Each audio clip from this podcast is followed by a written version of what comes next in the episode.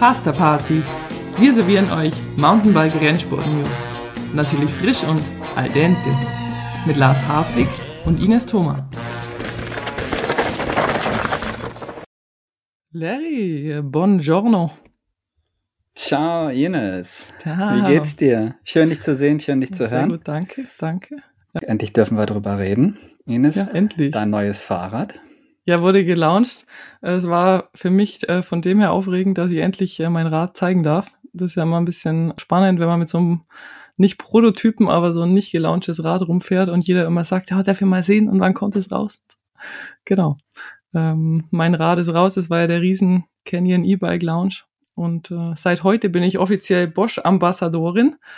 Das Ja, Video ist heute online gegangen und äh, von dem her ist jetzt alles offiziell und das kann losgehen. Jetzt kannst du es endlich zeigen, ja. War immer ein bisschen Geheimniskrämerei. Klar, natürlich, wenn man jetzt irgendwie in Ja. Riva war, hat an der Strecke gestanden, konnte man das neue Rad sehen.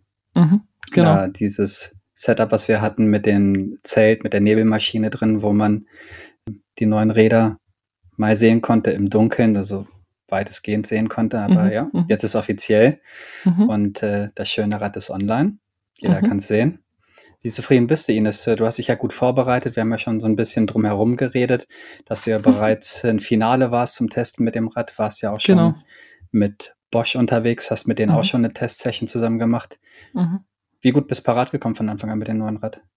Ja, also das Bosch-Testing war natürlich mega, weil für mich ja alles neu war. Also das ganze E-Bike-Thema ist noch relativ neu und das Rad ist neu und der Antrieb ist natürlich neu und dann habe ich halt schon mal von der Seite ganz viel Hilfe bekommen. Was kann alles sein und was kann man einstellen und kann man eben ganz viel mit der App tunen oder nicht tunen, das kann jeder machen, aber du kannst extrem viel einstellen vom Fahrgefühl, von der Dynamic, von dem Support, also wie viel der Motor zuschiebt. Das kann man alles über die App steuern und das ist halt alles was, was man jetzt im Racing irgendwie auch noch bedenken muss. Also es ist irgendwie ja eh schon die ganzen Themen. Was war für ein Reifen, was war für ein Luftdruck, was war für Suspension Setup, bla bla bla. Und jetzt muss ich auch noch überlegen, welche Akkugröße nutze ich, was ähm, fahre ich für einen Modus und wie stelle ich den Modus auch noch individuell ein. Also puh, du ja, vor- kennst du mich ja. Es fordert mich natürlich. Und von dem her, wenn du mich fragst, wie parat bin ich, ja, also für das, dass jetzt morgen ich aufs erste Rennen fahre, hat die letzte Woche schon mal kurz eine Krise, weil ich irgendwie dachte, ich habe noch nicht alle Ersatzteile parat und habe noch mal eine riesen SRAM-Bestellung bei uns im Shop aufgegeben und irgendwie pff, Reifen habe ich noch mal alles geändert. Ähm, ich hatte eigentlich irgendwie so mein normales Enduro-Setup und habe mich dann Mhm. lang mit einem von Maxis unterhalten in Riva und ja, du brauchst ja jetzt auch einen Reifen, der halt bergauf Traktion hat. Mhm. Also es ist echt anders. Und ähm, von dem her ist voll spannend. Gestern habe ich noch mit meinem Cockpit einen Zentimeter runter gemacht. Das hätte ich früher nicht gemacht, eine Woche vor dem ersten Rennen. Also ich bin noch nicht ganz ähm, Das sind halt an, andere Anforderungen jetzt, ne? Genau. Also man muss sich Genau. einfach Ähm, umstellen. Du kommst vom Pushbike Mhm, Performance-Bereich und bist jetzt im E-Performance-Bereich unterwegs. genau. Äh, Das ist einfach eine Umstellung. Man muss umdenken und sich adaptieren auf den Sport. ne? Wie- Inwiefern hast du deine Reifenwahl geändert? Mm, Also ich werde jetzt äh, Assegai hinten fahren oder Shorty tatsächlich. Mhm. Ähm, DH Casing, das alles bleibt dasselbe. Aber du brauchst einfach einen Reifen mit Beschleunigungstraktion und nicht mehr nur Bremstraktion. Und das ist geil so leicht. Ich bin dann ähm, Mini in DHR2 verkehrt rumgefahren. Mhm. Oder für alle, die den Reifen kennen, wissen dann, dass diese scharfe Stolle dann schon beim Beschleunigen hilft, aber der Reifen bremst halt nicht mehr. Und das ist ähm, spannend. Und dann ist natürlich auch wie immer, je nach Strecke und Gelände, alles anders. Also klar. Jetzt war es natürlich bei uns auch wochenlang nur nass, relativ langsam immer. Also ich bin nie so richtig Highspeed gefahren. Ähm, und von dem her werde ich jetzt Gott sei Dank drei Tage früher nach Finale fahren können, übernächste Woche. Mhm. Und das ist jetzt nochmal gut für mich. Für mich sind halt drei Tage mittlerweile sehr viel und äh, dann nochmal zwei komplette Tage dort radeln gehen zu können, vor der Weltcup losgeht, ist dann schon gut. Wird sich alles dann, finden. weißt du selber, bin ich Ja. bereit. Das wird sich alles finden. Ich kenne dich ja nun, Ja. wie du dich im Vorfeld versuchst immer darauf vorzubereiten. Am Ende kommt eher alles anders. Aber du wirst mit Sicherheit vorbereitet sein, so kennt man dich. äh, So kenne ich dich und, aus den Jahren. Ähm, es macht Spaß, das Rad ist mega geil. Es ist echt, ähm, ja, die Geometrie ist halt wirklich abfahrtslastig und es ist mega. Also es fährt, äh, fährt super. Der Motor ist der Wahnsinn. Also an dem liegt nicht. Immerhin. Keine Ausreden. Keine Ausreden. So schaut's aus, Ines. Ja, ähm, ja und bei euch war es spannend, oder? Fünf neue E-Bikes vorgestellt. Ähm, ja, das war, war ordentlich was los. Man hat es ja auch online gesehen oder auch auf Social Media, wer alles äh, Content gepostet hat und die Räder mhm. präsentiert bzw. gezeigt hat.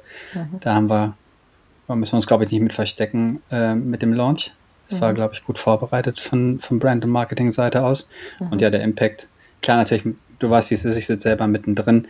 Äh, für mich fühlt es sich Wahnsinn an, aber ich habe auch von Leuten von außen mhm. gehört, mhm. dass es scheinbar gut angekommen ist und es den Leuten gut gefallen hat mit dem ganzen Content. Ja, ist einfach ein wichtiges Thema in der breiten Masse jetzt E-Bikes mittlerweile. Und ja. von dem her echt für eine Firma auch extrem wichtig. Absolut. Ja, da haben wir uns auf jeden Fall gut vorbereitet mit den, mit den neuen Produkten und äh, mhm. mir gefallen die Räder super gut. Natürlich mhm. alles bin ich auch noch nicht gefahren, aber freue ich mich auf jeden Fall drauf und denke, das wird nicht das letzte gewesen sein, was wir da so in mhm. Zukunft gezeigt haben. Ja, das glaube ich auch. Ines, wir hatten ja jetzt vergangenes Wochenende World Cup. Hast du alles verfolgt? Boah, ja. Ich habe tatsächlich als letzte Vorbereitung auch auf diesen Podcast heute auf der Rolle noch äh, das Cross-Country-Rennen der Männer zu Ende geschaut. Ich hatte äh, total wenig Zeit am Wochenende, ich war selber unterwegs. Und dann mhm. äh, ist es echt natürlich das beste Rollenprogramm, was es so gibt. Natürlich hat es heute mal wieder gepisst. Und dann habe ich mich echt fast gefreut auf meine Sprints. Habe ich gedacht, geil. Ja, war mega spannend. Und ich habe es auch sehr genossen. Mich hat es auch organisatorisch viel gefordert oder ordentlich gefordert, dass ich, ich mir glaube. alle Rennen anschauen konnte. Ja. Ich war auch mit der Familie unterwegs. Ja, jetzt mhm. mit U23 noch alles verfolgen zu können. Mhm. Das habe ich jetzt alle ausgelassen. Alle Rennen zu schauen. Das mhm. war ja schon mhm. einiges. Bin auch mhm. Mhm. gestern Abend bin ich fertig geworden mit dem Herren-Elite-Rennen. Ja, und ich glaube jetzt so als Fan, die wir ja alle sind, ähm, war die Übertragung echt ordentlich. Ich glaube, es muss sich keiner Sorgen machen. Es hat auch super geklappt. Also ich habe es jetzt über die App angeschaut, eben über GCN Plus, weil ich es mhm. ja nicht live gesehen habe. Und es war super. Also echt äh, wie früher. Es, es, war ja ein Thema, das mich auch noch sehr gefordert hat in den letzten Wochen, dass ich mir überlegt habe, was für ein Abo schließt du jetzt ab, mhm. für wen mhm. entscheidest du dich. Letztendlich ist es dann auch GCN geworden, mhm. damit ich mir auch die ganzen anderen Sachen da anschauen kann. Mhm. Und äh, ja, die Qualität war super, wie es zu erwarten Voll. war. Die haben sich da gut drauf vorbereitet. Ich fand auch mit, äh, mit Rick im Kommentar wieder, das war super. Mhm. Wir kennen ihn ja schon, gell? Ja, der ja, Max klar. hat gemeint, wieso nimmt die nicht jemand, der dessen Englisch mal auch versteht? Das ist eine gute Frage. Ich verstehe ihn irgendwie schon. Ja, ich verstehe ihn auch. Oder? Aber, aber wir kennen ihn auch schon lange. So genau, wir kennen ihn halt auch schon lange, aber ich finde, er, er macht das einfach super sympathisch und total real. Das hat mir sehr gut gefallen. Ja, für das, dass und, das das erste Mal war, oder? Ich meine, er muss sich ja da in so viele neue Sachen eindenken, allein die ganzen Namen und Sachen. Ich finde, er hat das gut gemacht. Der hat das super gemacht, also definitiv ja. war das klasse. Äh, mit Bart Brentchens mhm. auch an seiner Seite fürs äh, Olympische Rennen, das war klasse. Die haben es ja sehr gut ergänzt und mhm. ja, hat mir sehr gut gefallen. Freue ich mich mhm. auf die nächsten Rennen. Ja, ich mich auch. Ines, das ist auch eine schöne Überleitung zu unserem heutigen Gast. Wir haben es an mehreren Stellen schon angekündigt, äh, haben auch ein paar Posts rausgelassen über Instagram. Heutiger Gast Luca Schwarzbauer, gerade zurück aus Novemesto. Luca, herzlich willkommen und äh, schön, dass du heute dabei bist.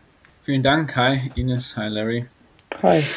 Freue mich äh, mega. Äh, wir haben es gerade davon gehabt, wir haben als Fans mitgefiebert. Für dich ist das natürlich eine ganz andere Nummer. Das erste Weltcup-Rennen der Saison, aber ich freue mich äh, mega auf das Gespräch. Gerade kürzlich erst aus dem Auto rausgepurzelt, Luca, von der Rückreise Nove Mesto. Wie geht's dir? Wie gut bist du schon erholt? Ähm, ja, also ich muss sagen, es war eine extrem nervenaufreibende Woche. Ähm, die ganze Vorbereitung. Sowas hatte ich jetzt in der Form noch nie. Natürlich stand ich schon öfters unter Druck. Also das ist natürlich auch immer so eine Sache, weil ähm, den Druck, den macht man sich natürlich in erster Linie mhm. selber. Aber am Ende des Tages ist es natürlich so, dass ja, wenn man, wenn man nicht abliefert, dann mhm. äh, wird man auch ja, kein Vertrag, also natürlich, das geht jetzt nicht von einem Rennen auf den anderen, aber ähm, dann wird man natürlich auch nicht ja, teammäßig so supported oder mhm. bekommt nicht den äh, Vertrag, den man sich vielleicht vorstellt oder ja, ist einfach nicht bei den mhm. Jungs dabei, ähm, wo man gern dabei wäre im Rennen. Von dem her ist der Druck ja natürlich von einem selber ausgehend, mhm. aber irgendwo äh, kommt er natürlich auch von, von außen und äh, ja, ich muss sagen, es hat sich viel anders angefühlt, jetzt ähm, mal als ja, ähm, Favorit von, äh, ja, also in den Weltcup-Rennen zu gehen. In der Position war ich zuvor definitiv noch nie und dann natürlich noch der erste Weltcup. Das äh, ist natürlich an sich mhm. schon ähm, ja immer was Spezielles und dann äh, ja einen Short Track sowieso vielleicht auch noch ein bisschen nervenaufreibender, weil du hast halt 20 Minuten, in denen sich das dann alles entscheidet mhm. und die große Challenge, ähm, die jetzt eben ja für mich vor der Tür stand noch letzte Woche, äh, war eben da die Ruhe zu bewahren, die Coolness zu bewahren, irgendwo zu sagen, ist natürlich ein wichtiges Rennen, aber im Endeffekt ist es trotzdem nur Radfahren mit Freunden ähm, oder auch weniger Freunden, aber ähm, auf jeden Fall, ja, bin ich natürlich umso glücklicher, das gut über die Bühne mhm. bekommen zu haben und ähm, ja, dabei sicherlich noch einige Geschichten erzählen zu können von, äh, von da aus. Wenn du jetzt sagst, du machst dir den Druck vor allem selber, wie viel mediale Aufmerksamkeit hattest du denn jetzt in der Off-Season von deinen äh, Weltcup-Erfolgen von letztem Jahr oder wie viel Druck hast du wirklich bekommen von Magazinen, von Medien?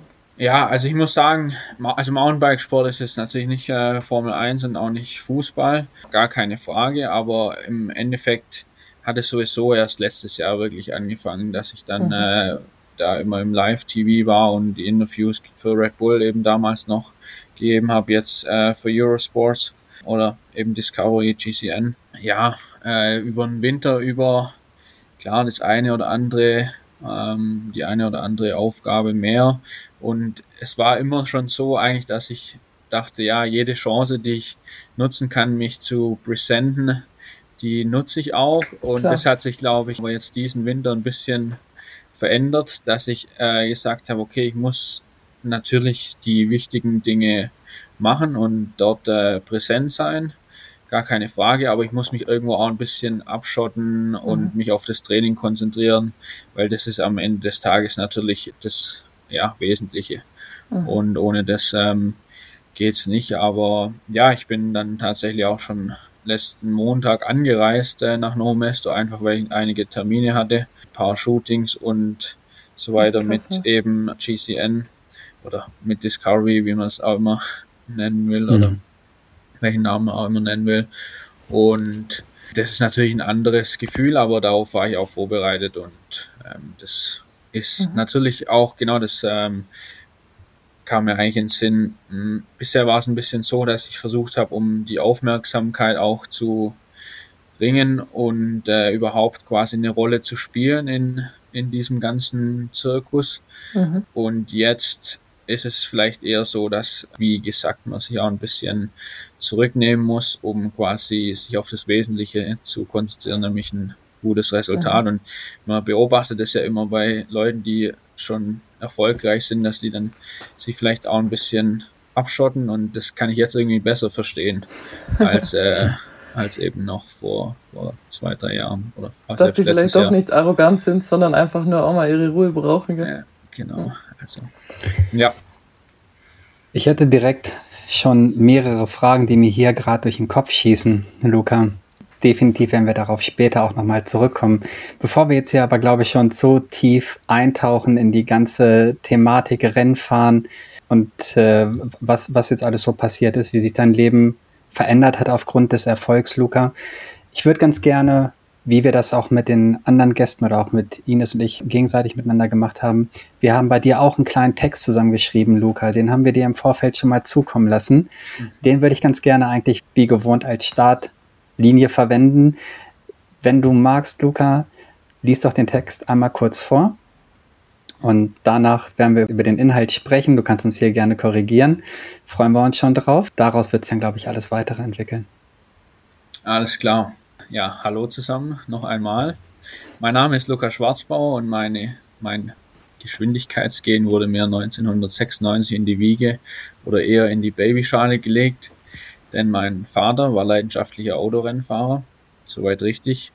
Ähm, auf diesem Level betreibe ich den Autorennsport nicht, aber mit meinem Lancia Delta lasse ich es auf der Landstraße doch auch schon einmal fliegen.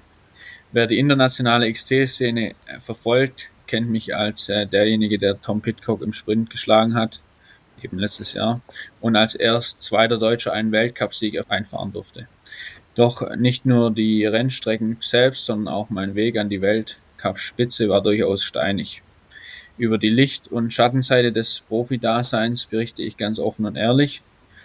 Versuche ich auf jeden Fall, ja. Ähm, vielleicht auch, weil ich jungen Athleten und Athletinnen ein Vorbild sein kann, manche Entscheidungen in jungen Jahren zu überdenken. Als Teil des Canyon Collective habe ich auf jeden Fall mein Wohlfühl-Setup gefunden, ja, definitiv, um meine volle Wattleistung ab. Dies wohlgemerkt ganz beachtlich, ja.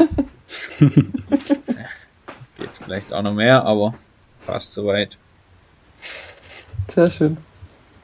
Ähm, Larry, wo möchtest du äh, einsteigen? Sollen wir am Anfang einsteigen oder noch bei Novemesto bleiben? Auf den wichtigsten Punkt für mich, den Luca schon mal persönlich angesprochen, das ist ganz klar der Lancia Delta. Der hat mich komplett abgeholt. da musste Luca direkt Bilder rausholen, äh, Fahrbericht abliefern. Also da kenne ich mich schon ein bisschen aus, was, was den Luca betrifft. Aber ja, Luca, ich würde sagen, lass uns doch mal anfangen mit, wie hat sich das Ganze bei dir gegeben, dass du mit einer Startnummer am Lenker im Kreis gefahren bist? Ja, so einfach ist es, ne? Ähm, selbst heute noch. Und ja, das war im Endeffekt so, ganz schnell erzählt. Ähm, ich hatte einen guten Kumpel, der bei mir in der Straße gewohnt hat. Ähm, da war ich ungefähr sieben Jahre alt, muss so gewesen sein.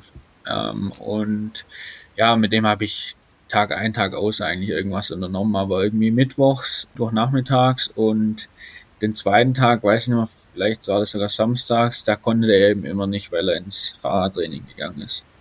Und äh, irgendwann war es mir dann so langweilig an diesem Mittwochnachmittag. Jedenfalls habe ich dann beschlossen, ja, ich gehe einfach mit ihm mit. Und so kam ich quasi in mein erstes Radtraining. Dann bin ich da mh, hm, ein Jahr vielleicht ähm, einfach so ja mehr oder weniger regelmäßig hingegangen und habe dann spät, ich glaube erst im Oktober dieser Saison, was es auch immer gewesen sein mag, vielleicht 2004, mein erstes Rennen in der U9 äh, bestritten, wurde da auch Vierter. Und dann äh, bin ich aber im nächsten Jahr in die U11 aufgestiegen, da war ich dann quasi, wurde ich Neunter in diesem Jahr, äh, wurde ich Neun in diesem Jahr.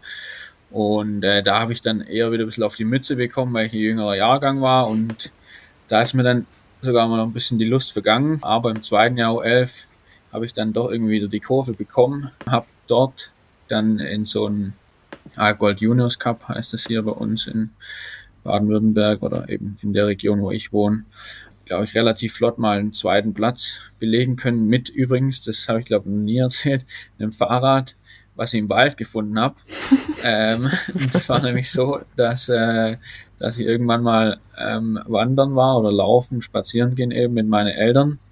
Und äh, da lag dann, oder habe ich einfach im Wald dann so ein, also mittendrin ein Fahrrad entdeckt, vielleicht eins, was irgendjemand anderes geklaut hat. Und dann halt, wollte ich das mitnehmen und dann hat man gesagt, nee, nee, das gehört bestimmt irgendjemand.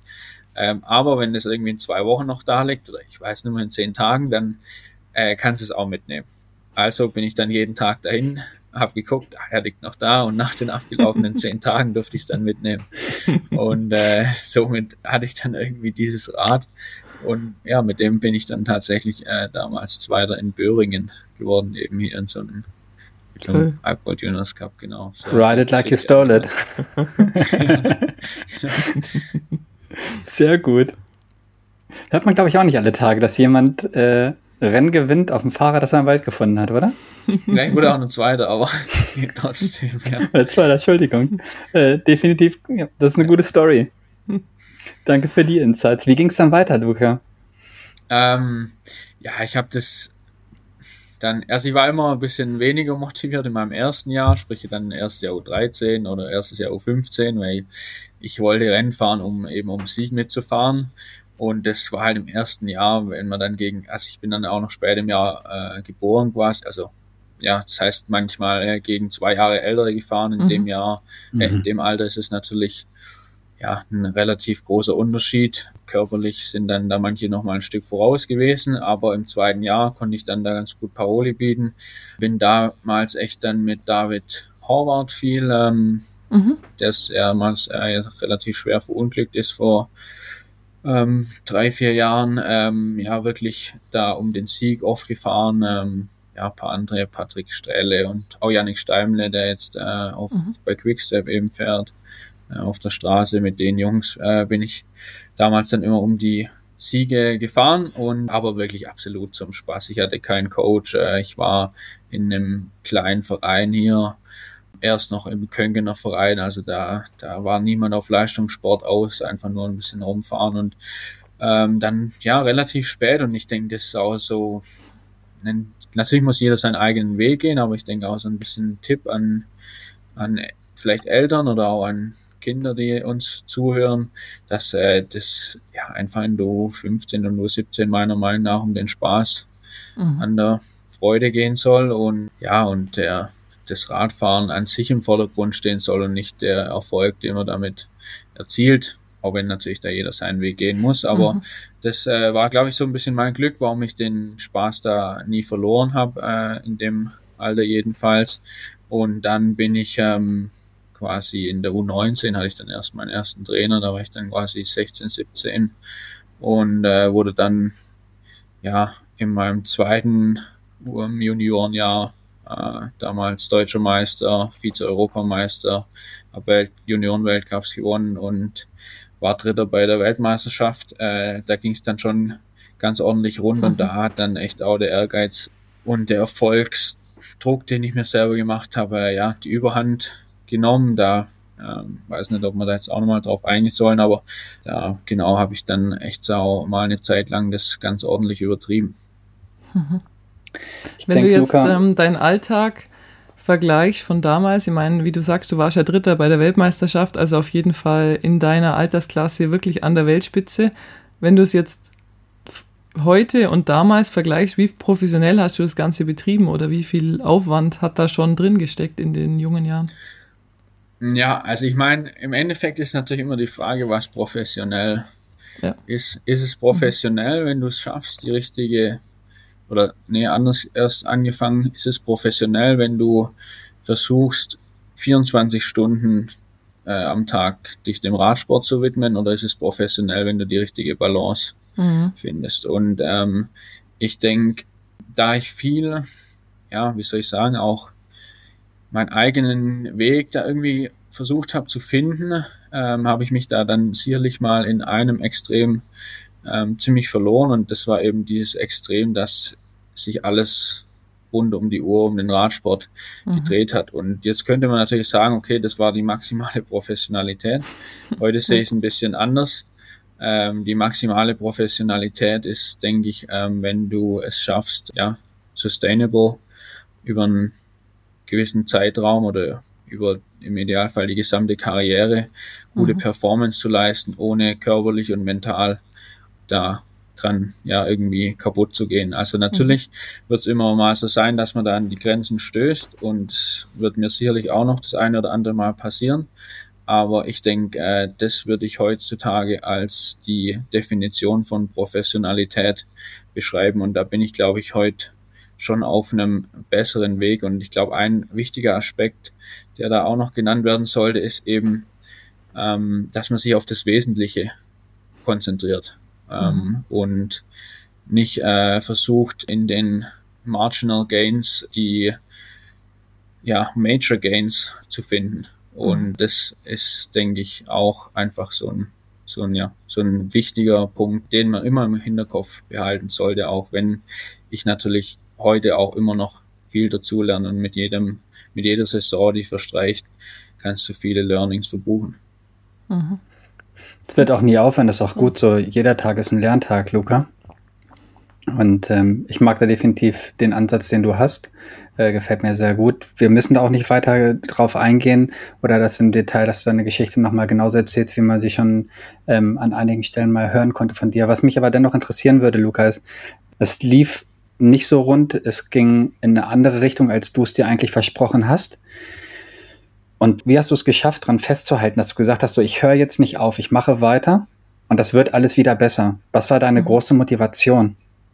Das ist wirklich eine Frage, die ich mich, die ich mir auch sehr oft stelle, wie ich das eigentlich damals geschafft habe. Und ich glaube, ein Aspekt, den kann ich auch ganz klar benennen. Trotz allem würde ich heute sagen, mm, dieser Aspekt war der wirklich, also der kann eigentlich nicht alles gewesen sein. Also und jetzt um den zu benennen, äh, ich hatte einfach immer das Gefühl, ich habe vielleicht genetisch oder durch meine Erziehung oder durch mein Training, was ich in jungen Jahren gemacht habe oder wie auch immer, ähm, was an die Hand bekommen, was, glaube ich, ein bisschen äh, mehr ist als so der durchschnittliche Sportler. Und dieses Gefühl, das hatte ich irgendwie nie ganz verloren.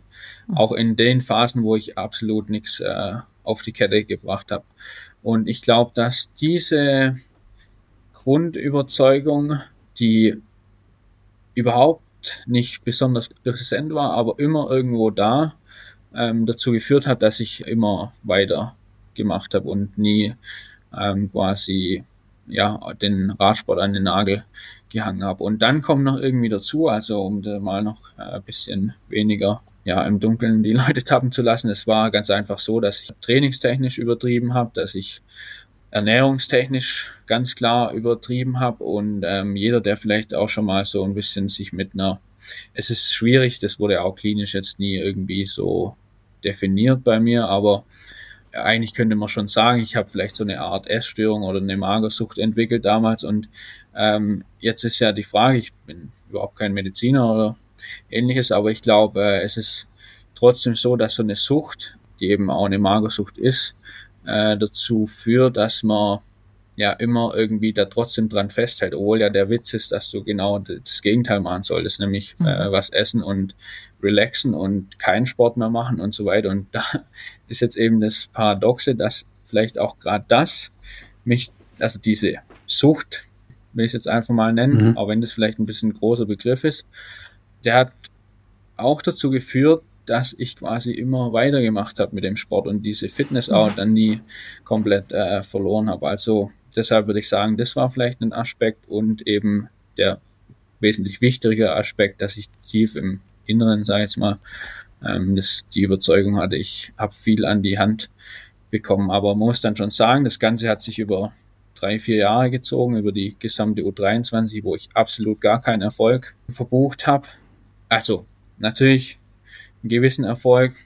Äh, war mal Dritter bei der deutschen Meisterschaft, äh, glaube 16. im Weltcup auch während dieser schwierigen Zeit, aber verglichen damit, was ich, ähm, was andere, die jetzt zum Beispiel, das habe ich auch erst gestern zu meiner Freundin gesagt, äh, dass jeder, der jetzt irgendwie in den Top 10 oder in den Top 15 hier fährt im Weltcup, ähm, selbst ein Joshua Debo, vielleicht, ich glaube, äh, ihr habt ja vorher gesagt, ihr habt das Englische mhm. angehört. Mhm. Ähm, meine Großeltern, die haben das Deutsche angehört, logischerweise. Und die haben gesagt, der Kommentator hat gesagt, äh, dass der Joshua Debo so ein No-Name wäre. Aber mhm. der Witz ist, ähm, Joshua Debo, ich weiß nicht wie viele, aber der hat definitiv U23 Weltcups gewonnen. Und ich, mein bestes U23-Resultat war ein einziger zehnter Platz. Und deshalb äh, würden jetzt vielleicht sagen, ja, Joshua Debo, also zumindest mal vor diesem Rennen, der ist ähm, weniger bekannt als ich. Ähm, aber eigentlich ähm, fahre ich nur gegen Leute, die in dieser U23 und Juniorenzeit ja, Weltmeistertitel, mhm. Gesamtwelt. Ich glaube, Joshua de Bo war vielleicht sogar Gesamtweltcup-Sieger. Müsste man jetzt nochmal nachgucken, ich weiß nicht sicher, aber das äh, wollte ich damit nur sagen, ja. Mhm. Finde ich schön, dass du nochmal darauf hingewiesen hast, Luca. Ähm, er ist nur für die Leute ein unbekannter Name, die sich mit der U23 niemals beschäftigt haben, aufgrund dessen, dass es halt keine Coverage gab, ja, ja. aus welchen Gründen auch immer. Und darum nochmal möchte ich es auch nochmal mhm. vorstellen, wie, mhm. wie sehr ich mich gefreut habe, jetzt auch mal U23-Rennen live schauen zu können. Also ich äh, denke, dass es definitiv für den Sport, für die Athleten definitiv ein Benefit ist, weil einfach auch ja. große Performance gebracht wird. Die haben es ja auch mhm. nochmal gesagt, die Rundenzeiten, die die U23 fährt, ist teilweise auch äh, sehr beachtlich oder im Allgemeinen. Und von daher ist es jetzt definitiv aus meiner Sicht positiver Effekt, dass diese Rennen auch übertragen werden. Mhm. Äh, darf ich nochmal einhaken, äh, Larry, zu dem, was hm. der Luca gerade gesagt hat? Luca, ich finde es deshalb so interessant. Ähm, jetzt äh, hake ich doch nochmal bei dem Thema ein, wo wir gesagt haben, da reden wir eigentlich nicht so viel drüber.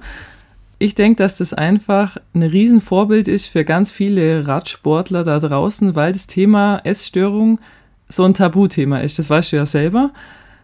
Ähm, jetzt ist ja gerade diese AD-Doku rauskommen und ich habe so das Gefühl, langsam spricht man da mehr drüber, aber im Mountainbikesport spricht man da eigentlich überhaupt nicht drüber. Wie viel Feedback hast du darauf bekommen, auf diese Geschichte von anderen, die dann vielleicht gesagt haben, ja, es ging mir so ähnlich, aber ich habe es noch gar niemandem erzählt? Ähm, ja, also ich glaube, äh, da hat sich auf jeden Fall was getan. Das ist mhm. vielleicht auch, ja, Social Media ist ja immer schwierig, da kann man Tage damit verbringen, das äh, zu analysieren, ob das jetzt positive oder mhm. negative mhm. Aspekte auf die ja, Psyche und auf das soziale Leben und so weiter hat. Ähm, aber vielleicht, äh, wenn man jetzt, ja, also ich will jetzt keinen Namen nennen, aber es gibt bestimmt viele Sportler oder kann auch keinen Namen nennen, aber es gibt bestimmt einige Sportler, die jetzt auch viel regelmäßiger da mal ähm, drüber geschrieben haben und vielleicht ihr Inneres auch preisgegeben mhm. mhm. haben. Und ich glaube, deshalb tut sich da schon ein bisschen was. Und ich muss auch sagen, das ist sicherlich auch wichtig, äh, dass wenn ich diese Geschichte offen und ehrlich erzählt habe, dann ist es, glaube ich, für so gut wie jeden nachvollziehbar gewesen, wie mhm. das Ganze passiert ist. Mhm. Und äh, in dem Moment, glaube ich, ist es dann auch für alle Zuhörenden ähm, am Ende eher eine bemerkenswerte Geschichte, anstatt eine Geschichte, über die man sich äh, irgendwie schämen oder ja, schämen müsste oder. Auf alle Fälle. Das ja. ist genau der Punkt. Es, ja. es gibt ist es kein Grund, dass man sich dafür schämen müsste. Ich finde es ich find's gut, dass das heute mehr, mehr Präsenz und auch mehr, mehr Aufmerksamkeit findet, wenn Leute über solche Themen reden. Es ist mhm. für viele bestimmt ein ganz schmaler Grad zwischen, ich muss Performance bringen. Ja, ähm. Das, das, das, ja das, Gewicht, das ich mit, mit mir bergauf trage, ist halt, mhm. die Masse muss versorgt werden, die Masse muss bewegt werden. Mhm. Und äh, wenn die Leute darüber reden, ja, es ist menschlich dass mhm. man, dass man sich da irgendwo mal verlieren kann, in irgendeine Richtung auch immer, ne? Mhm. Mhm. Darum, äh, ja, wirklich äh, Hut ab, Luca, dass du da auch ganz offen und ehrlich drüber sprichst. Beachtlich. Mhm. Danke. Weil du vorhin gesagt hast, du hast immer so an das in dir geglaubt, dass du was hast, was andere nicht haben. Würdest du das Talent nennen oder wie würdest du das ähm, nennen? Ja, das ist äh, natürlich eine gute Frage, aber ähm, ich würde sagen, es ist auf jeden Fall was, was ich irgendwann in meinen ersten zehn Lebensjahren, entweder bei der Geburt oder in den ersten zehn Lebensjahren an die Hand mhm. bekommen habe. Mhm. Und nichts, was ich mir jetzt so komplett antrainiert habe. Mhm. Ähm, na, oder, naja, im Endeffekt ist es natürlich so, dass dieses Training einen riesen Teil ausmacht. Aber mhm. ich meine jetzt von diesem grundsätzlichen Gefühl, ähm, das ist was, was ich auf jeden Fall schon seit meiner Kindheit habe und das könnte man, glaube ich, schon Talent nennen, mhm. aber ob das jetzt 100% richtig ist, ist die andere mhm. Frage. Und wenn du die anderen, sagen wir mal, Top 10 Fahrer oder die anderen 20, 30 Fahrer anschaust, die auch Top 10 im Weltcup fahren können, glaubst du, dass die alle ein gewisses Talent haben? Das ist eine Frage, die mir nämlich relativ häufig Leute stellen. Mhm. Ob ich glaube, dass jeder das durch Trainingsfleiß schaffen könnte. Was ist da deine Meinung dazu ich, oder glaubst äh, du das nicht? Ich glaube, dass die Antwort relativ hart ist und das, die ja. lautet, glaube ich, schon nein. Ja. ja. Ähm, allerdings ist es natürlich schon so, dass es, dass es so viele Faktoren gibt, die da reinspielen. Und wenn man jetzt sagt, ähm, jemand kann aus seinem Potenzial 100% holen, mhm. ähm, dann wird der vielleicht auch mit weniger Talent äh, eben denjenigen überholen, der nur 98% aus seinem Potenzial ähm, holt. Und mhm. ich glaube, niemand ist bei 100% Potenzial. Selbst, also, das ist vielleicht ein bisschen ähm, bevormunden oder weiß nicht, was das richtige Wort ist, aber selbst Nino Schurter, denke mhm. ich mal, hat nicht äh, 100% von seinem Potenzial jemals abrufen können, weil, weil er immer, man denkt dann immer, okay, ähm, selbst wenn man vor anderthalb Jahren mal einen Virus hatte, dann wird vielleicht immer noch ein Promille äh, den Körper da mhm. schwächen oder wie auch immer. Mhm. Genau, das ähm, deshalb glaube ich, je näher man da eben rankommt, und das ist die große Challenge, desto weiter kommen wir natürlich vor, aber manche, die beginnen halt doch auf einer bisschen, äh, die sind bei 80 Prozent vielleicht schon äh, in den Top 100 und andere sind eben bei 80 Prozent äh, noch gar nirgends. Mhm. Glaubst du, dass du bei 100% warst, als du letztes Jahr das äh, Short-Track-Rennen gewonnen hast? bestimmt, bestimmt nicht. Ähm, aber wahrscheinlich schon äh, vergleichsweise nah. Aber das ist, glaube ich, eine Unbekannte, die man nie äh, 100% definieren kann, ob man das, ja, ob man alles Hast du, hast du diese Wartleistungen von dem Zielsprint eigentlich jemals veröffentlicht? Oder? Mm, ja, ich habe sie, also ich habe sie in meine Story hochgeladen und mhm. dann gab es, glaube ich, einige Portale. Aha. Also ich kann mich auf jeden Fall gerade an Spanisches erinnern. Ich glaube, vielleicht sogar auch bei MTB News oder so, ähm, die dann einen Screenshot veröffentlicht haben und da eben ein paar Worte. Kannst du es nochmal wiedergeben, ungefähr jetzt so für die Zuhörer? Ähm, ich glaube, also die, die Zahl oder die Kennzahl, die ich jetzt als ähm, die relevanteste einschätzen würde, waren äh, über 25 Sekunden, so lang ging der Sprint, 1100, mhm.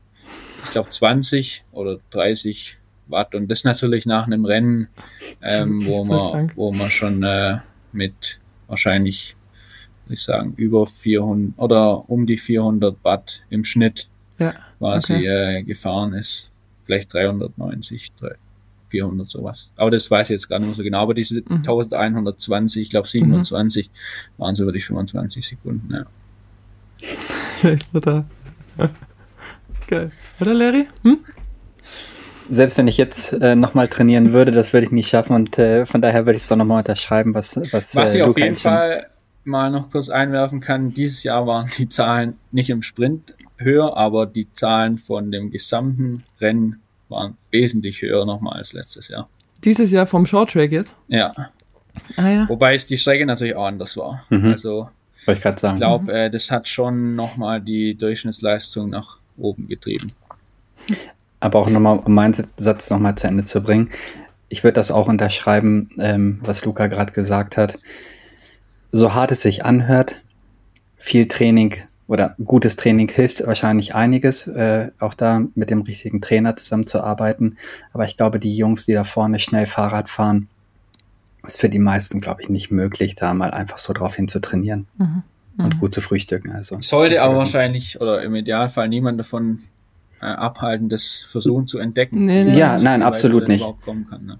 Und mhm. äh, da haben wir uns ja auch schon ein paar Mal drüber unterhalten, wie viel Freude einem Training bereitet und äh, die, dieses Gefühl, dass man Leistung aufbaut. Das ist auch einfach ein Gefühl, das, das mhm. macht auch einfach Spaß, auch wenn man damit niemals einen World Cup gewinnen wird oder ähm, sonst irgendein anderes Rennen. Aber das Gefühl an sich ist einfach, ja, kann man mit nichts anderem vergleichen, oder?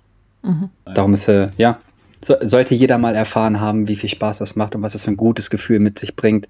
Und auf keinen Fall äh, wollte ich mit irgendjemandem abhalten, es versuchen, in die World Cup Top Ten äh, hinzuarbeiten. Jeder sollte es ruhig mal probieren und dann mal zu sehen, was es bedeutet. Ne?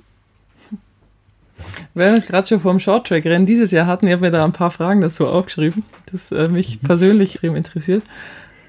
Du bist ja ähm, mit Abstand am meisten in der Führung gefahren und das ist ja auch so ein bisschen so jetzt dein Ruf oder wie ich das so mitkriege, was, was die Leute sagen, dass du wirklich äh, dich nicht davon abschrecken lässt, an der Führung zu fahren. Warum machst du das? Machst du das mit Absicht? Ergibt sich das so? Genau, also da äh, könnte man natürlich auch viel analysieren. Das wollte ich eigentlich auf jeden Fall auch zur Sprache bringen und mhm. das, äh, den Podcast hier als Sprachrohr nutzen, um da mich mal ein bisschen zu erklären, weil ich da mhm. natürlich sehr viel Feedback äh, dazu bekommen. Also in äh, verschiedener Richtung. Manche finden es einfach nur cool, haben keine persönliche Meinung. Andere denken aber auch, äh, sind besonders schlau äh, und die denken, ich hätte den Windschatten äh, noch nicht äh, für mich entdeckt. Und das ist natürlich dann nicht, äh, nicht ganz äh, richtig. Ich muss auch dazu sagen, bin selber jetzt äh, Ingenieur, zwar nur auf Bachelor, aber ähm, trotz allem könnte ich wahrscheinlich auch selbst physikalisch das besser einschätzen als die meisten mhm. anderen. So viel äh, mal dazu. Mhm. Ähm, und definitiv äh, ist es dann noch so, dass ich tatsächlich erst seit einem Jahr Shorttrack fahre. Und die meisten haben, mhm. ähm, ich bin einfach seither erst in den Top 40 und ähm, nur die Top 40 dürfen im Weltcup eben Shorttrack fahren. Da bin ich wie wahrscheinlich jeder, aber trotz allem bin ich da sicherlich auch noch in einem Stadium, wo ich noch relativ viel äh, ausprobieren. Jetzt äh, ganz speziell zu dem Rennen am Freitag, vergangenen Freitag. Ich weiß nicht, äh, wie viele das jetzt mitbekommen haben, aber das war ja komplett äh, absurd eigentlich. Pitcock war äh, 41. und äh, Sam Gaze 42. in der Weltrangliste zu diesem Zeitpunkt, beziehungsweise ist ein bisschen komplexer, aber so kann man es äh, ganz einfach mhm. sagen. Mhm. Ähm, und jetzt äh, hat sich Julian Schelp, das ist jetzt eine Story, die man veröffentlichen darf oder auch nicht, aber ich denke am Ende des Tages Insights, bitte. böse, Insights böse sein. Der äh, war 40. also ein Deutscher. Ja. Ähm, der hat sich aber dummerweise die Woche vorher den Ellenbogen verletzt. Okay. Da aber ähm, auch gegenüber mir und äh, gegenüber dem Mountainbikesport loyal sein wollte und Ehrenmann, der typische klassische, ähm, hat er gesagt, er ähm, tut so, als würde er fahren und meldet sich erst quasi ab nach dieser äh, Frist, wo die Startliste eben dann veröffentlicht ist. Und Mit dem Hinterkopfgedanken, dass, dass Pitcock nicht nach... Fahrt, dass okay. tatsächlich nur 39 am ja, Start okay. stehen. Mhm und äh, Gaze entsprechend auch nicht. Mhm. Und ähm, dann war es also 1 Uhr. Er ist äh, zum Race Office, hat gesagt, er hat sich verletzt. Völlig okay, kann also nicht starten. Das, mhm. Die Verletzung war tatsächlich, also er wäre liebend gern dieses mhm. Rennen gefahren und dem mhm. ist okay. auch schwer gefallen, es abzusagen. Er hat tatsächlich auch noch spekuliert, ob er es nicht vielleicht doch probiert, mhm. weil eben ja wenig Erschütterungen und so weiter auf den Ellenbogen jetzt äh, in dem mhm. Fall eingehen. Ähm, und dann war also, sage ich jetzt mal, 2 Uhr oder 3 Uhr am Mittag. Die Startliste wurde veröffentlicht. Ähm, wir haben sie gecheckt. Okay, kein Pitcock, kein Gaze. Ich rufe meinen Coach an, der sagt, Jo, ähm, glaub dran, du bist der Stärkste, wenn die zwei nicht äh, am mhm. Start sind. Fahr das Rennen so, als wärst du der Stärkste. Drück dem Rennen deinen Stempel auf und äh, zieh einfach dein Ding von vorne bis hinten durch mit absoluter Arroganz, könnte man es negativ sagen, oder Commitment positiv, wie auch immer. Und äh, exakt äh, so habe ich mich darauf eingestellt, mit natürlich dem Exit-Plan, dass wenn ich einen schlechten Tag habe, ich auch irgendwie anders fahren muss und einfach dann gucken, dass ich äh, noch ein okayes Resultat heimfahre. Mhm, mhm, ähm, dann äh, ungefähr eine Stunde vorher sagt mir mein Teammanager, Pitcock und Gaze sind äh, doch am Start. Okay, dann habe ich überlegt, soll ich jetzt alles über den Haufen werfen und quasi irgendwas machen, was ich nicht geplant habe und einfach nur instinktiv fahren oder sollen wir dem Plan folgen und äh, ja, mhm. und am Ende des Tages habe ich dann äh, bin ich nicht von dem Plan abgewichen, habe das komplett durchgezogen und ist natürlich absolut ja absurd, dass dann exakt diese zwei Jungs wirklich Wahnsinn. um Haaresbreite ähm, vor mir landen und wir drei auch wirklich äh, nochmal ein Stückchen stärker waren als der Rest ja. vom, äh, vom Feld. Und genau, und jetzt noch ganz kurz zu der Taktik des Vornefahrens. Ähm, man muss einfach sehen, es ist kein Straßenrennen. Man muss, ich muss auch dazu sagen, ich bin definitiv kein perfektes Rennen gefahren. Mhm. Ähm, ich habe ein paar Sachen anders machen wollen. Zum Beispiel ganz klar war ein ungünstiger Zufall, dass sie in der vorletzten Runde war, ist mal kurz eine Lücke hinter mir aufgegangen. Und ich glaube, weil Nino die aufgehen lassen hat. Und in dieser Sekunde habe ich mich umgedreht, habe diese Lücke gesehen und ich dachte, okay, jetzt ist es zu spät, du musst jetzt durchziehen. Mhm, Dann okay. kam aber tatsächlich der Sam mit, der einfach viel Leistung hatte an dem Tag äh, und ist direkt an mein Hinterrad gesprungen und hat dabei wieder die komplette Mannschaft rangezogen. Mhm. Und dann hatten die alle einen relativ guten Lift äh, wieder an mein Hinterrad. Mhm. Und ich war eigentlich ein bisschen ausgeliefert. Und wenn ich dann nicht diese Horsepower gehabt hätte, dann ähm, ja, wäre es auch nochmal ein bisschen schlechter ausgegangen. Glücklicherweise hatte ich einen guten Tag und dann, mhm. das sieht man im TV auch extrem schlecht, aber man kann es mal analysieren, wer Lust hat. Ähm, dieses Überholmanöver von Pitcock war auch äh, ganz schön grenzwertig. Okay. Das ist komplett ausgeklickt mit einem Fuß. Eigentlich, also vor meinem Vorderrad, das muss man, muss man angucken, weil, wie gesagt, mhm. wenn es interessiert, ist, ja, wirklich richtig krass an mir vorbei gefahren, was dann vielleicht auch im Nachhinein, ja, anders hätte ausgehen können. Hätte also ich denke, dass er die überhaupt um die Kurve kommt, da war vielleicht eine 50-50 Chance. Ah, echt? Er hat es aber, er hat's aber halt hinbekommen, wie, ja, wie er auch so oft und äh, ist keine Frage, er ist natürlich der absolute Top-Sportler in dem hm. ganzen Business, aber genau, so viel Krass. dazu. Du hast dich kurz bevor Pitcock an dir vorbei ist, nochmal ziemlich lang umgedreht, das ist mir irgendwie aufgefallen. Ist das ein Moment, der dir im Kopf geblieben ist? Wolltest du da schauen, wer direkt hinter dir ist oder was würde man sich in so einem Moment dann noch anschauen wollen? Also, ich glaube, ich weiß jetzt gerade tatsächlich nicht von exakt von welchem Moment du ja, sprichst. Okay. Ähm, deshalb ist mir, also kann ich die Frage auch damit beantworten, dass mir es nicht so ganz im Kopf Nicht so wichtig gewesen ist, ja, okay. Genau, mhm. oder äh, mhm. genau, so wollte ich sagen. Ähm, mhm.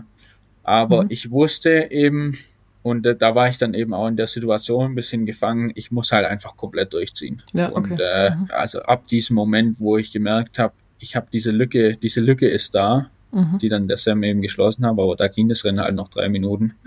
Ähm, aber in dem Moment, wie gesagt, habe ich maximal mhm. versucht durchzuziehen und das mhm. ist alles, was mir im Kopf geblieben ist. Mhm. Musstest du, musstest du an dir arbeiten oder gab es einen Moment, äh, wo du dich selber halt wieder ein bisschen sammeln musstest, als du gewusst hast, dass Pitcock und Sam auch am Start sind? Oder war das für dich so, okay, cool, die sind jetzt hier, so what? Mhm, ähm, genau, hat das, das irgendwie einen Effekt auf dich gehabt? Mhm. Das Einzige, was mein Coach mir geschrieben hat, ist, ähm, wir unterhalten uns logischerweise auf Englisch, Mhm. Und er hat nur geschrieben, nachdem ich ihm einen Screenshot geschickt habe von, äh, von, dass die zwei eben fahren. Nice Challenge. So habe ich dann auch versucht anzunehmen. Ja, genau. So, das ist die richtige Einstellung. Nein, super. Äh, das, das Rennen war, war stark anzuschauen. Ähm, du bist von vorn gefahren, hast äh, dein Bestmöglichstes gegeben, die Jungs im Schach zu halten dass man gerne vorne fährt oder gern viel von vorne fährt, kann ich gut verstehen, wenn man den Takt angibt und das Tempo vorgibt und äh, nie in diese Situation kommt, dass wir kennen es alle, wenn jemand vor dir fährt und bremst, bremst du auch. Mhm. Ähm, und wenn du diese ganzen Situationen aus dem Weg gehst und das Ganze von vorne fährst, kann ich verstehen, dass man gerne von vorne fährt, wenn man es auch kann. Also mhm. Mhm. nichts ja, verwerfliches. Man braucht definitiv, denke ich, die Leistung dazu. Ja. Mhm. Es ist auch ein bisschen risikoreich. Ich werde mit Sicherheit nicht auf jedem Kurs das so äh, umsetzen. Es kann auch sein, dass ich nochmal ganz andere Taktiken anwenden werde. Ähm, jetzt äh, in dem Fall war es so, ähm, man muss vielleicht auch noch dazu sagen, ich bin, glaube ich, relativ überzeugt davon, dass ich einen eher so ein äh, anaerobes Talent habe, was mhm. glaube ich nicht, äh, also was jetzt so ein bisschen heraussticht an meinen Fähigkeiten. Natürlich gibt es auch viele Sachen, die ich dann dafür nicht äh, entsprechend gut kann. Sicherlich ist zum Beispiel meine relative Leistungsfähigkeit über einen längeren Zeitraum nicht ganz so Weltklasse. Mhm. Mhm. Aber jetzt äh, in dem Fall ist es einfach auch ein Punkt, der jetzt in so einem Shorttrack und so einem Profil mir gut entgegenkommt und damit kann man natürlich auch den anderen wehtun, muss aber halt immer im Hinterkopf behalten, dass man sich dabei selber auch unter Umständen mhm. am meisten mhm. wehtut. Ja. Mhm. Und eins muss man auch noch mit dazu sagen, starten, das kannst du auch.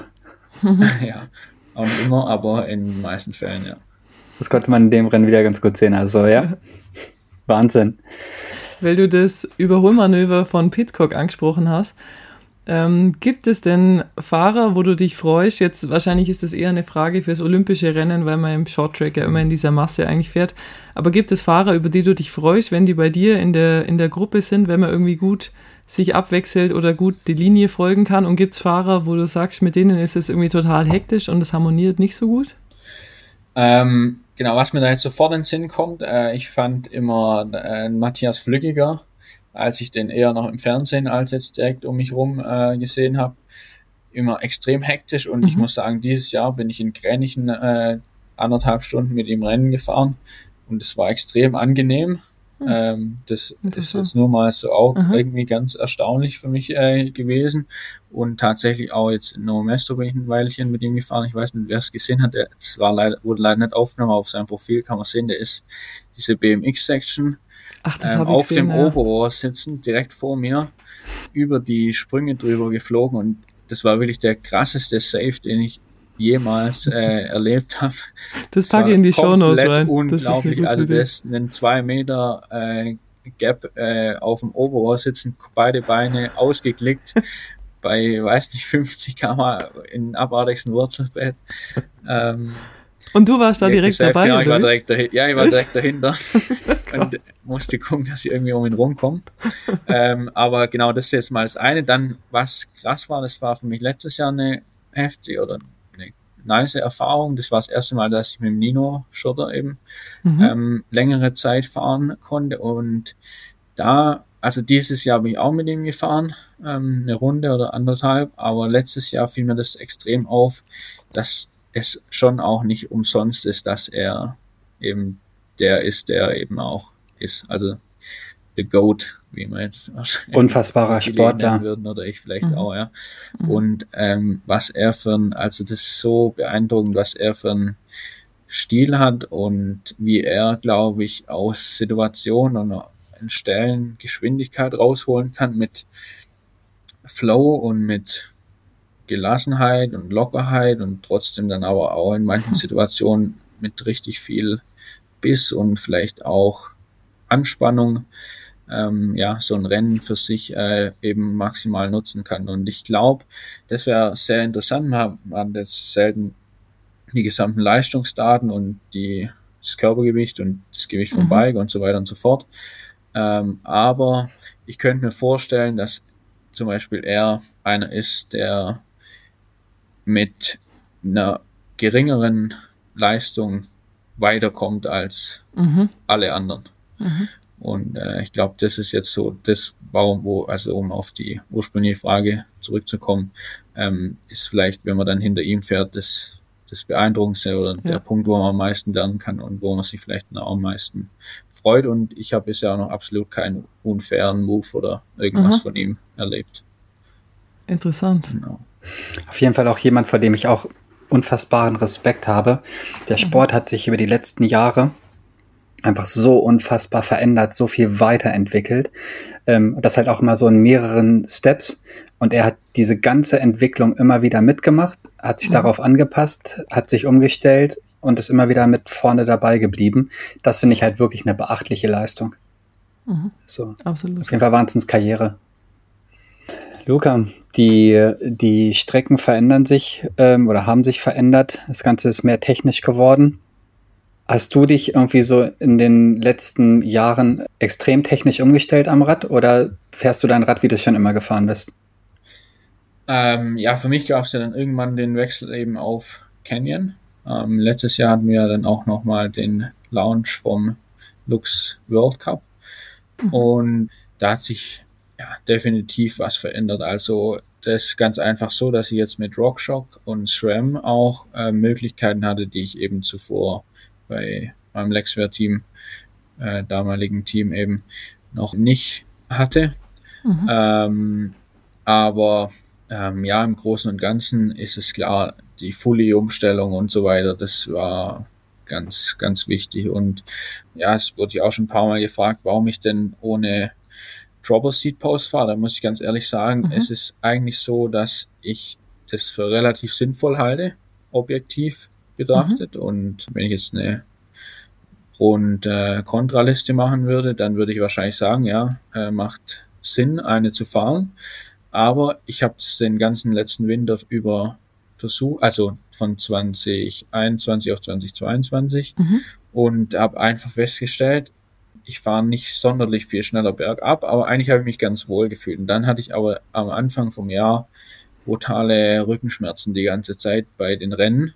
Mhm. Und äh, irgendwie habe ich dann beschlossen, ich sehe dann tatsächlich irgendwie nicht, äh, wenn es dann um die Wurst geht, den Vorteil für mich äh, mit der Drover Seat Post. Ich fühle mich da nicht ganz so wohl, mir fehlt ein bisschen der Halt. Und obwohl ich, sag ich mal, vier Monate oder fünf Monate mit Dropper Seed Post gefahren bin, habe ich mich einfach nicht dran gewöhnt. Und dann habe ich, äh, ein, ja, habe ich beschlossen, ähm, das einfach wieder rückgängig zu machen. Und deshalb war jetzt ohne, aber ansonsten, wie gesagt, mit Rockshocks, äh, wir, wir tun äh, mit den Volume Spacer, mit dem Luftdruck und mhm. ähm, mit den Kartuschen definitiv äh, bei jedem Rennen äh, rumprobieren und schauen, wo, wo das Optimum liegt.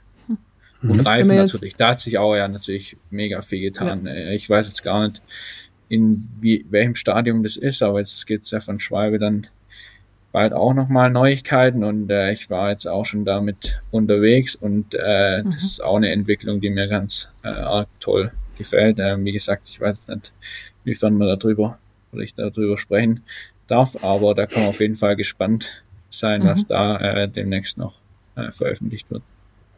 Ja, man sieht ja auch, abgesehen davon, dass man, ja klar, natürlich hast du den Komponentenwechsel mit drin gehabt, aber viele gehen auch im Cross-Country-Bereich auf mehr Federweg am Rad, anstelle mhm. bei diesen Classic äh, 100 Millimetern zu bleiben. Da hat sich ja auch immer viel getan. Mhm. Bist du den Schritt auch mitgegangen?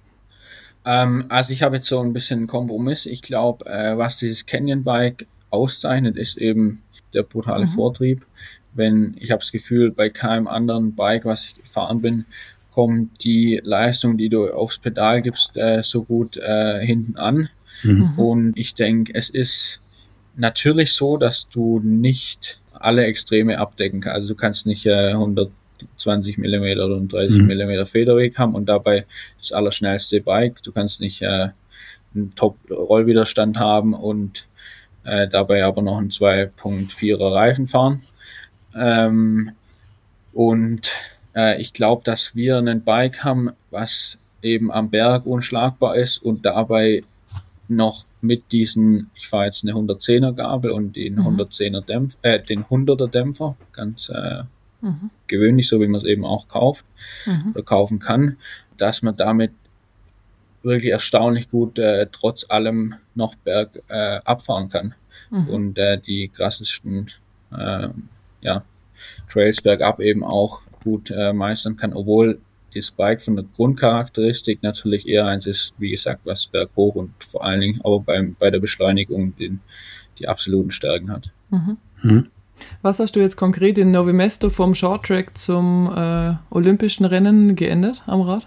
Mm, ich fahre äh, tatsächlich ein bisschen im Shorttrack oft ein bisschen mehr äh, Luftdruck im Dämpfer. Das hat den ganz einfachen mhm. Hintergrund. Also wenn ich jetzt die, die Schock äh, aufmache, mhm. dass dann das Tretlager immer so ein bisschen absinkt, ähm, mhm. weil man in das Sack reinfällt. Mhm. Und in dem Moment ist natürlich mein Pedal in der Kurve ein bisschen mehr gefährdet mhm. aufzusitzen. Und deshalb fahre ich äh, im Shorttrack immer ein bisschen mehr Luft im Dämpfer, um quasi in der Kurve besser durchtreten zu können, um quasi nicht so leicht mit dem Pedal aufzusitzen. Mhm. Äh, und das tue ich dann eben quasi ja, im XCO wieder ändern, weil da kannst du dann eben nochmal zentraler im Rahmen oder mhm. sag ich jetzt mal äh, quasi sitzen und fühlst dich nochmal ein bisschen vom Schwerpunkt her ausgeglichener. Das ist ein Punkt, den ich eigentlich fast immer verändere und dann natürlich die Reifen. Also mhm. äh, da bin ich jetzt ähm, im Short Track äh, den 2.25 Thunderbird gefahren und ähm, im XCO-Rennen dann besagte Neuigkeit. Mhm. Mhm. Und ansonsten verändern wir, genau mit Inserts fahre ich oft noch, in No Mesto zum Beispiel auch, also dass, dass ich eben mit so einer Nudel im Reifen fahre mhm. als äh, zusätzliche Protection. Nicht in bei beiden Rennen, Disziplinen dann, oder? Nee, genau, das mache ich dann im Short Rack nicht.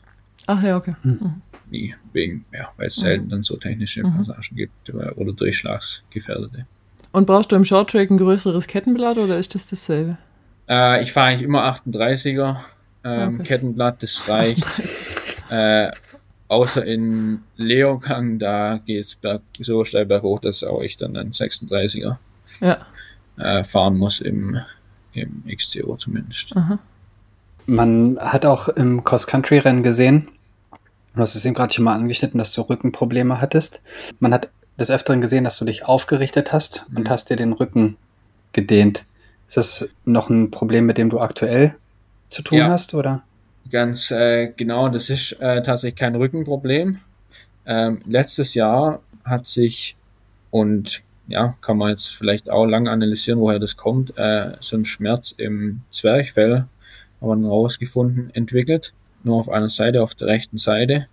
Und das war in Albstadt ganz krass letztes Jahr, mhm. da hatte ich es am allermeisten. Ähm, und ich könnte mir vorstellen, dass hauptsächlich das kommt, äh, wenn die Anspannung richtig hoch ist und mhm. der Druck hoch ist, weil dann meine Atmung einfach nicht mehr entsprechend gut ist und ich vielleicht mhm. ein bisschen kurzatmiger atme. Ich glaube jetzt nicht unbedingt mal während der Belastung, sondern vielleicht auch im Schlaf. Also wenn ich jetzt äh, auch mit meinem Whoop äh, dann äh, den Schlaf messe, dann wird eben auf so ein Wochenende hin meine Atemfrequenz auch immer höher und solche Punkte eben.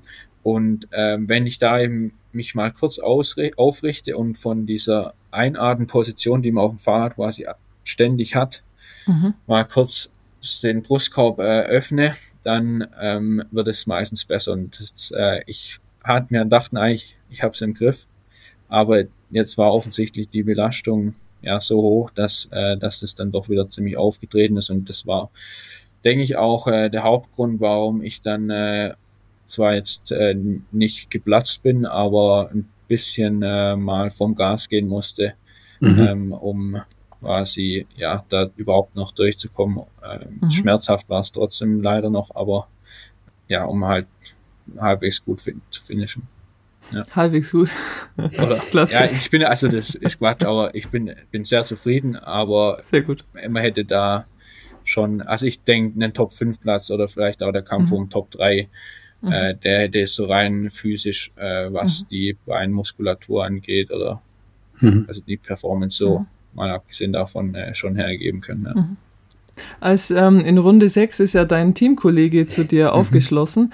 Ist das was, was einen irgendwie tangiert, dass das der Teamkollege ist oder könnte das jeder sein oder ist das ein anderes Gefühl?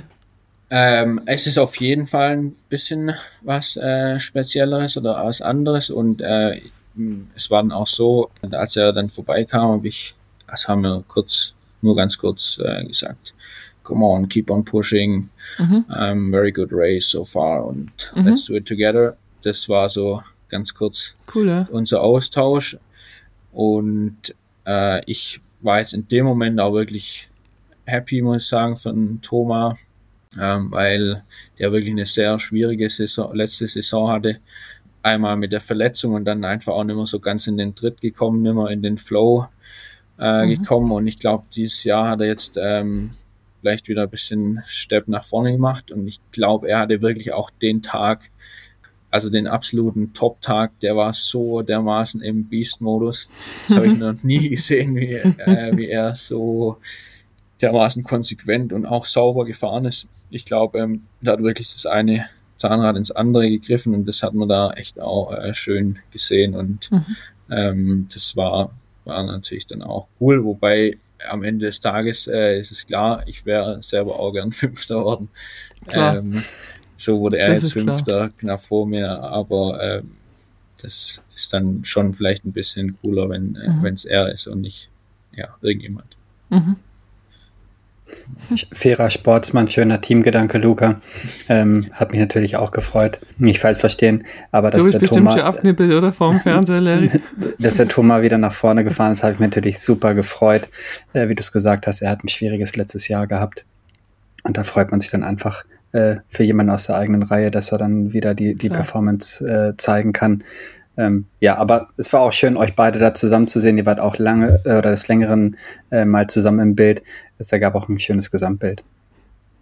Eine Frage, ja. Wir sind schon wieder am Überziehen, aber wir haben noch ja. eine Frage. ich finde das echt mega interessant. Ich, ich, vielleicht ist die letzte. Ähm, mich hätte interessiert, du hast gesagt, dass du im Team jetzt die Profistruktur gefunden hast, ähm, die du brauchst, um deine Leistung abzurufen. Trotzdem gibt es ja immer noch Optimierungspotenzial. Ähm, siehst du nur Punkte, wo du sagst, das müsstest du noch verbessern, das könntest du noch im Team verbessern? Wo ähm, hast du da noch Sachen?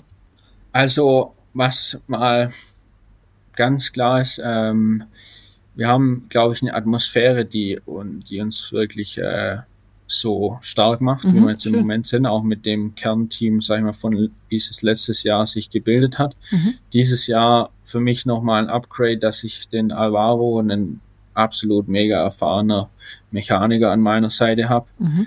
Ähm, einer, der, mit dem ich wirklich auf einer Wellenlänge bin. Und ich glaube, das war so ein bisschen ein Punkt jetzt letztes Jahr noch, weil der Thibaut, unser äh, ja, Hauptmechaniker von letztem Jahr, der war einfach ein bisschen mit vier oder, also wir hatten dann oft noch einen Assistenten dabei, aber der war ein bisschen überfordert und jetzt ist es wirklich mhm. so, dass der äh, Alvaro extrem viel Zeit für mich eben hat und ja, cool. ähm, das ist seither gibt es ganz wenig Potenzial und wir haben, mhm. glaube ich, einfach, wie ich, wie gesagt, unsere Stärke ist diese Atmosphäre mhm. und ähm, ich glaube auch, wenn wir noch besonders viel Potenzial hätten, dann könnten wir nicht auf diesem Level sein. Also ich mhm. glaube, da sind wir dann auch bei den Mädels äh, irgendwie schon an einem ziemlichen Optimum. Mhm. Mhm. Ähm, und ich glaube, es gibt natürlich immer mal wieder so kleine Stellschrauben, um, aber das ist dann oft auch so was, was man vielleicht erst so nach Monaten oder Jahren erkennt.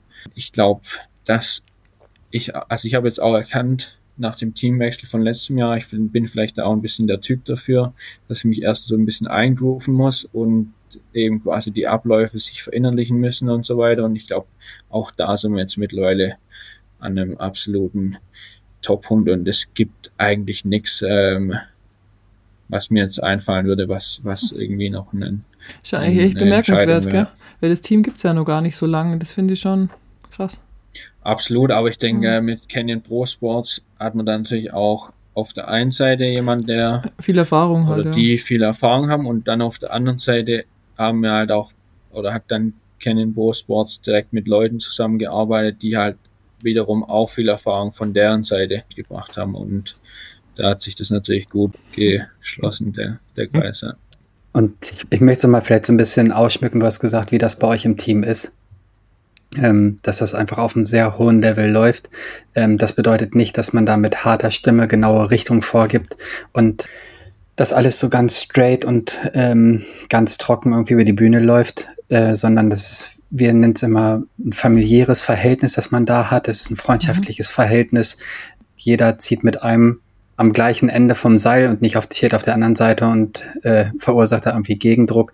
Also es ist wirklich ein ganz besonderen Flair, den ihr da habt im Team. Du bist da meiner Meinung nach auch eine ganz wichtige Person in dem Ganzen, äh, dem du kannst witzig sein, wenn es angebracht ist und kannst Spaß machen mit dem ganzen Team, äh, weißt aber auch, wann es sich dann zu fokussieren gilt. Also ihr habt da wirklich eine schöne Teamatmosphäre und das ist auch von außen, wenn man euch besucht, äh, immer wieder schön zu sehen.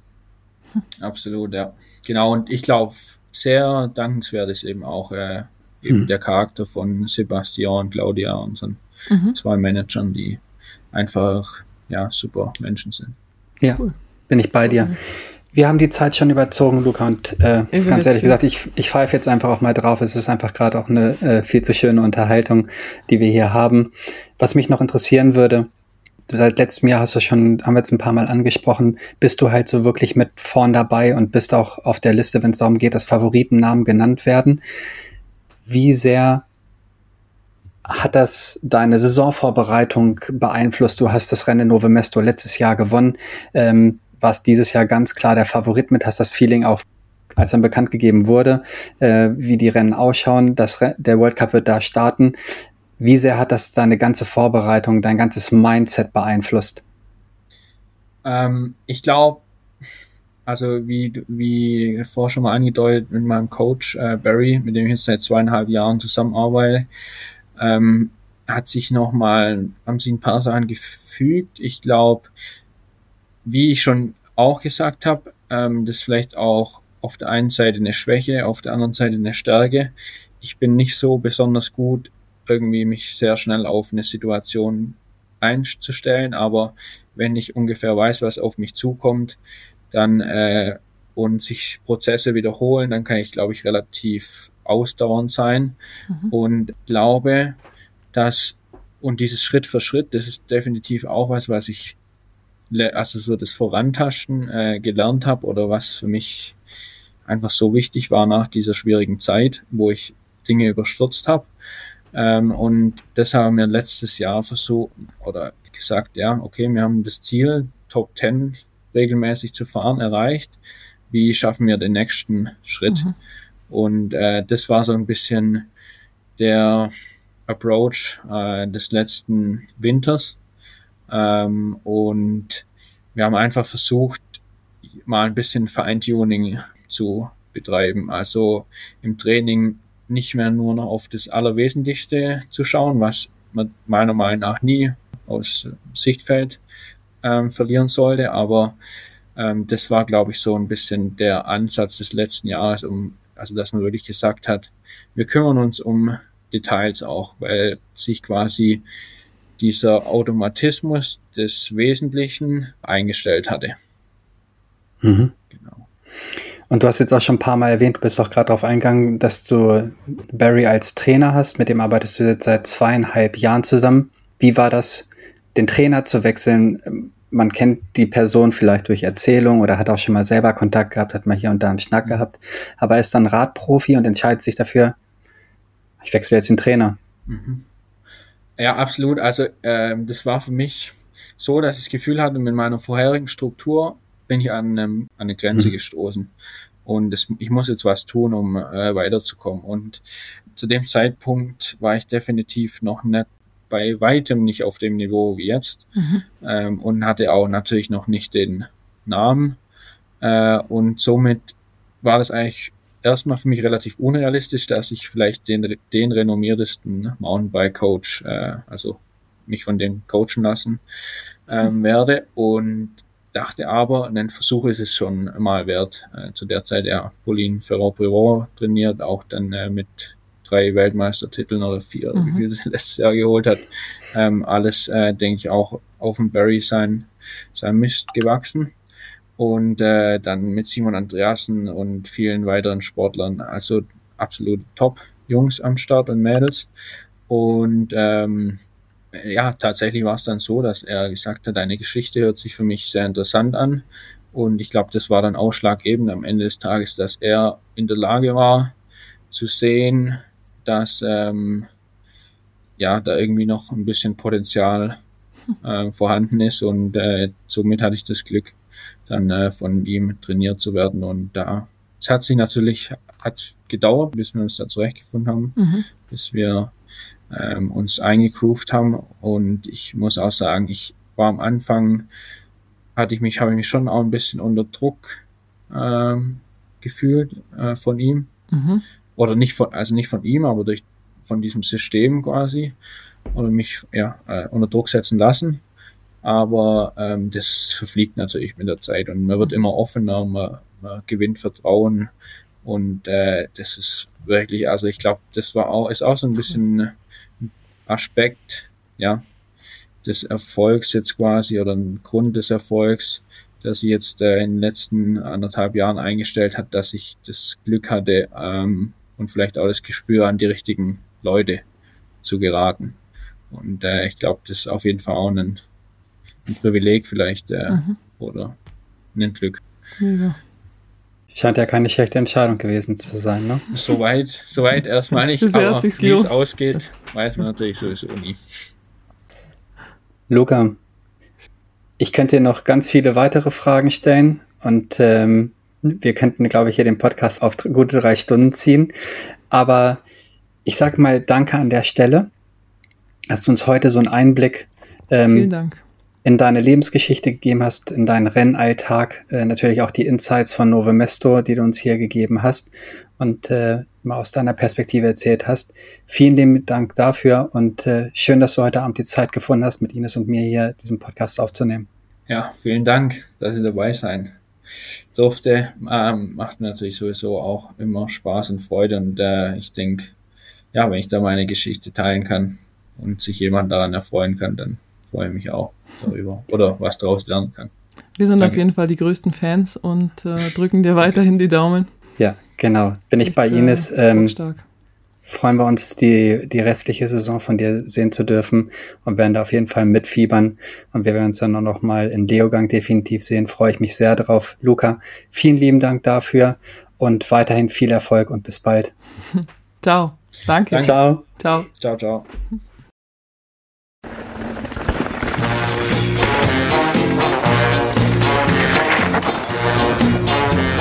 Ciao, ciao.